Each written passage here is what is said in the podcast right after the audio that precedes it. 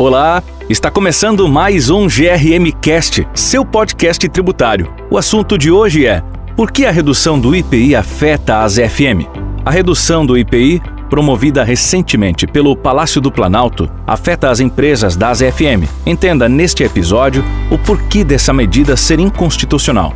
Para que seja possível entender como e por que a recente redução do IPI afeta as FM, é necessário compreender antes o que é esse modelo e como ele funciona? A ZFM é um instrumento de diversas políticas públicas de Estado. Essas políticas públicas consistem em reduzir as desigualdades regionais, integrar a região amazônica ao restante do país e, especialmente, afirmar a soberania do Brasil sobre esse vasto e rico território. Embora concebida antes de 1988, os objetivos buscados pela ZFM estão perfeitamente alinhados com aqueles concebidos pela atual Constituição Federal, cujo texto reafirmou essas políticas públicas.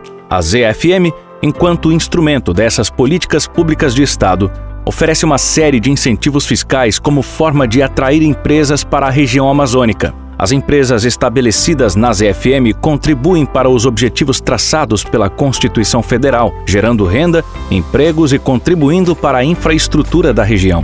E tudo indica que o modelo tem sido extremamente eficiente naquilo que se propõe a fazer. De acordo com um estudo realizado em 2019 pela Escola de Economia da Fundação Getúlio Vargas de São Paulo, o modelo da ZFM contribuiu para a criação de um moderno parque industrial no interior da Amazônia, que ao mesmo tempo promoveu o crescimento da renda per capita da região acima da média nacional, melhorou as condições de moradia da população da região e colaborou para conter o desmatamento no estado do Amazonas. Sim, dentre os estados da região norte, o Amazonas é o que possui os menores índices de desmatamento. Os dados são da Mapbiomas. Portanto, como bem destacou o procurador-geral do estado do Amazonas, Jordano Bruno Costa da Cruz, a ZFM é uma escolha nacional. Dentro desse contexto, os principais incentivos oferecidos pelo modelo estão relacionados ao IPI. O IPI é um imposto que incide sobre a importação e sobre a fabricação de produtos, saída do produto industrializado do estabelecimento industrial. As indústrias instaladas nas ZFM e que possuem projetos aprovados no âmbito da SUFRAMA podem adquirir matérias-primas e produtos intermediários, nacionais e importados, destinados à industrialização nessa região com isenção do IPI. Por outro lado, o produto fabricado nas FM, seja ele um bem intermediário ou final, sai dessa região com isenção do IPI. Ou seja, o produto fabricado nas FM é desonerado desse imposto federal. Essa desoneração tem o objetivo de tornar o produto fabricado no PIN, Polo Industrial de Manaus, mais competitivo se comparado àqueles produzidos nas demais regiões do Brasil, mais próximas dos principais centros consumidores do país. Então, a redução linear do IPI, agora suspensa, abreviou a distância existente entre o custo tributário dos produtos fabricados nas FM e daqueles produzidos nas demais regiões do país. A redução promovida pelos decretos, importante esclarecer, afeta não somente o IPI incidente na venda, mas aquele que onera a importação.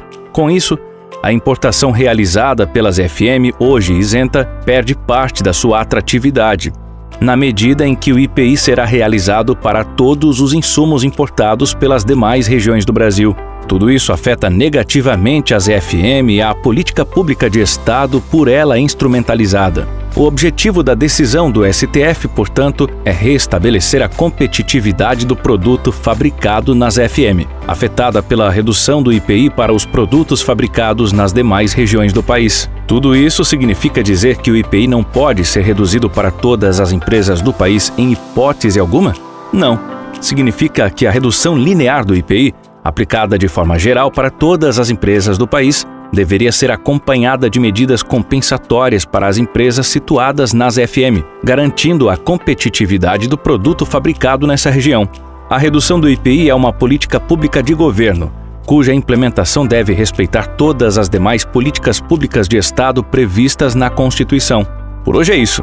Espero que você tenha gostado. Segue a gente nas redes sociais, no ADVGRM e acesse o nosso site grm.com.br para ler mais conteúdos sobre esse e outros assuntos. Muito obrigado e até a próxima!